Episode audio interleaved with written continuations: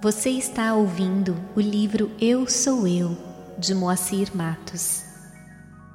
E abrimos o capítulo 3, chamado Ilusão, Desilusão. Reflexões a respeito do real e do irreal, do permanente e do efêmero. A que realidade estamos nos dedicando e com que empenho no dia a dia de nossa caminhada nesta vida? Há milênios e milênios vivemos neste mundo de irrealidades, imaginando-o como real. No que diz respeito à necessidade de discernimento entre o real e o irreal, vem-nos do Oriente, dentre tantas lições de profundo significado, uma alusão feita comumente ao homem iludido por Maya, a ilusão, que confunde a não realidade do mundo objetivo com a realidade a essência transcendente e imanente em tudo e em todos.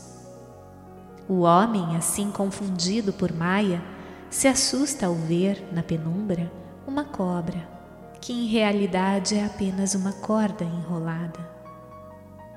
E neste mundo de Maia, como tal homem iludido pela corda, nos assustamos frequentemente com inumeráveis supostas cobras em nossa caminhada pela vida. Hoje em dia, a ciência já nos brinda com ensinamentos que se aproximam e muito dos conceitos ensinados pelos grandes mestres da Índia milenar a respeito da falsa percepção que temos do próprio universo. Estudos modernos já nos dizem que o universo é uma ilusão, no que diz respeito à nossa débil capacidade de percepção, fundamentada exclusivamente nos limitados cinco sentidos físicos. Falar de matéria hoje em dia constitui assunto de certo modo delicado. De acordo com os conhecimentos científicos atuais, entende-se que não faz mais sentido se falar de materialismo. Parece que o tão denominado materialismo não tem mais base que o fundamente. O materialismo deixa, assim, de existir, por justamente falta de matéria, ausência de matéria. Presentemente, portanto, dizer-se materialista pode significar não se estar devidamente atualizado a respeito dos estudos e pesquisas modernos, através dos quais se chega a ideias bem mais aprofundadas nos campos das energias, radiações, campos quânticos. A própria ciência nos diz hoje que o universo é uma ilusão confirmando assim os conceitos orientais que afirmam que tudo é maia, ilusão. Há milênios, os ensinamentos dos grandes mestres da Índia já mostravam que todo o universo é ilusório, no que diz respeito, pois, à limitada percepção dos sentidos humanos. E a moderna física afirma exatamente o mesmo: que tudo o que vemos e ouvimos é função das condições ainda muito limitadas dos chamados órgãos de percepção humana. Com relação à luz, por exemplo, só percebemos as radiações que fazem parte do denominado espectro visível ou luz visível, que abrange a pequeníssima faixa do vermelho ao violeta. E assim deixamos de ver as radiações abaixo do vermelho, como por exemplo o infravermelho e as que estão acima do violeta, como a radiação ultravioleta, os raios X e outras. O olho humano, assim, através de sua retina, não está capacitado para ver tais radiações. Se conseguíssemos percebê-las, o mundo nos pareceria bem diferente e veríamos até, talvez, fenômenos e coisas não visíveis na atualidade. Para alguns animais, o espectro visível se apresenta um pouco deslocado, conseguindo eles com isso ver, por exemplo, uma parte da radiação ultravioleta que lhes permite, assim, a visão de coisas ou eventos que o homem não consegue perceber. Acrescente-se ainda o fato de que a chamada matéria, que aparentemente nos parece compacta, apresenta mais vazios do que cheios. As distâncias microscópicas entre elétrons, prótons entre si são muito maiores do que os próprios elementos, assemelhando-se em comparação com o macrocosmo aos sistemas planetários, em que os espaços entre os vários astros são muito maiores do que os próprios. Além do mais, é de se ressaltar que tais elementos microscópicos ora se comportam como partículas, ora como pulsação, ondas ou energia em vibração. Assim, como se situam nesse contexto os conceitos sobre matéria sólida? Hoje em dia já estão sendo enviadas ao espaço sondas munidas de aparelhos sensíveis a radiações infravermelha e ultravioleta, descobrindo-se fenômenos cosmológicos não visíveis aos aparelhos limitados ao espectro perceptível até então. Com relação aos sons, temos exemplos similares. Somente ouvimos os sons com frequências situadas dentro do denominado espectro audível. Acima desses, os ultrassons, bem como os infrassons abaixo do referido espectro, não são detectados pelo ouvido humano. Alguns animais conseguem ouvir ultrassons ou infrassons. Os morcegos, por exemplo, possuem a capacidade de captar ultrassons e, em função deles, o homem desenvolveu o radar. E não estão sendo consideradas aqui as tantas interrogações que continuamente vêm surgindo diante da perplexidade dos renomados cientistas que se debruçam no conhecimento do universo ou dos universos. Não se está entrando no mérito nestas reflexões. Por exemplo, sobre os estudos e teorias mais recentes dos cosmólogos modernos, ao admitirem que apenas 4% do universo constituem motivos de pesquisas na atualidade, sendo o restante ainda totalmente desconhecido da cosmologia. Fato que se está tornando um fascinante desafio para os maravilhados cosmólogos.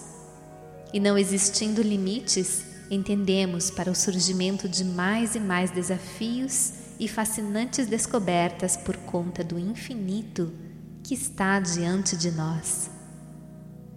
Assim, passamos a entender que o universo até então compreendido está muito distante do universo ou dos universos que ao longo do tempo vão sendo desbravados, percebidos e conhecidos através do avanço da ciência dos nossos dias e a do porvir, o mesmo ocorrendo quanto ao conhecimento de nós mesmos, de nossa real natureza, que ao correr do tempo se desvela do nosso íntimo com a sutilização de nossas sensibilidades e dos próprios meios de pesquisa.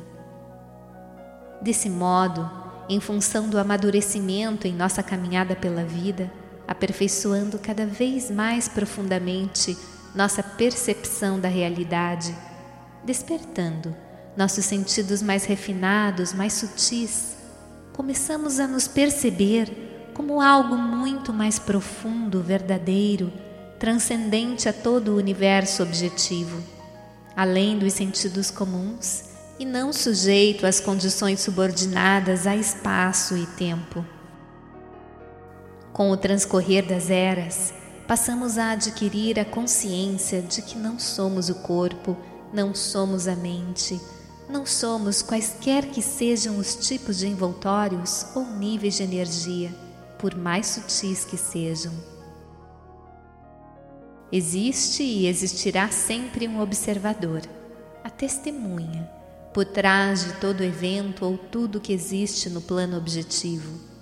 E essa testemunha consiste do próprio ser, o Atma, o princípio divino, que é o próprio Brahman.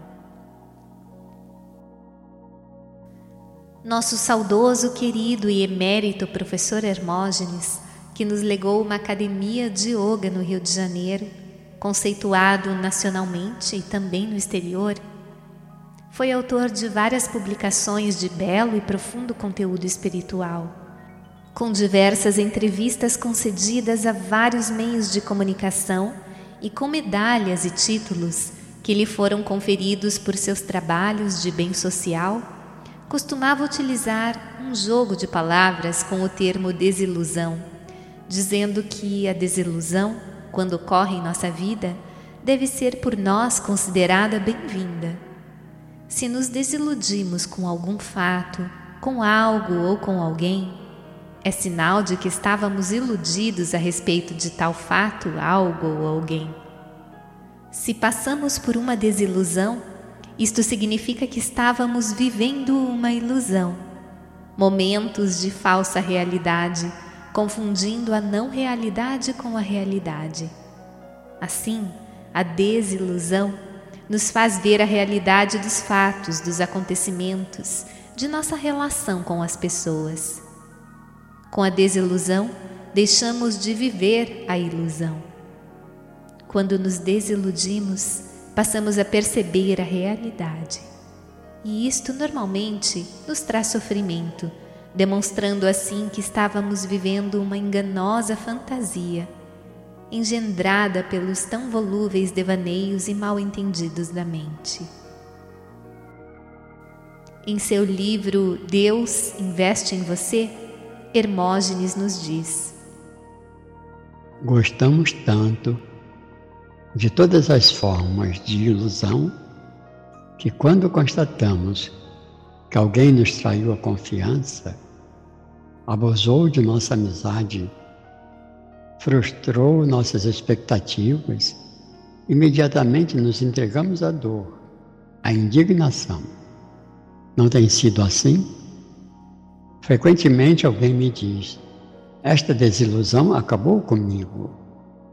Tenho assistido a muitos indivíduos em depressão porque um parente, um amigo, um ídolo, um mito, uma doutrina se revelaram não ser aquilo que tão gostosamente as pessoas acreditavam ser.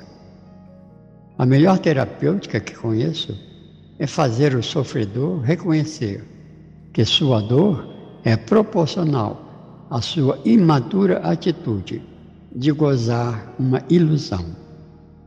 Digo-lhe, se você está sofrendo porque foi desiludido, é porque estava gostando de ser iludido. A desilusão é um grande valor positivo. Qual é? O valor de nos libertarmos de uma fantasia gostosa que nos retinha, atrasava ou desviava do libertador caminho à verdade. Cada desilusão significa menos uma quimera a nos seduzir. Bendita desilusão que me desembaraça para continuar indo para a tua casa. Era ainda de uso comum do querido Hermógenes o termo normose, a doença dos denominados normais. Uma de suas frases em suas várias palestras e publicações era: Deus me livre de ser normal. Ou, em outras palavras, que Deus nos livre de fazer parte da classe incluída na normalidade de nossos dias, normais nos estresses, nas depressões, nas insatisfações dos desejos, normais infelizes, doentes, sofredores, dependentes. A respeito do tema desilusão, Saibaba nos diz: A desilusão chega somente para aqueles que perdem sua postura. O egoísmo é o que mais faz as pessoas esquecerem a verdade fundamental uma vez que o ego domina o ser humano, ele se desvia do ideal e se precipita do topo da escada, caindo rapidamente, degrau por degrau, até o fundo. O egoísmo produz a fragmentação, o ódio e o apego.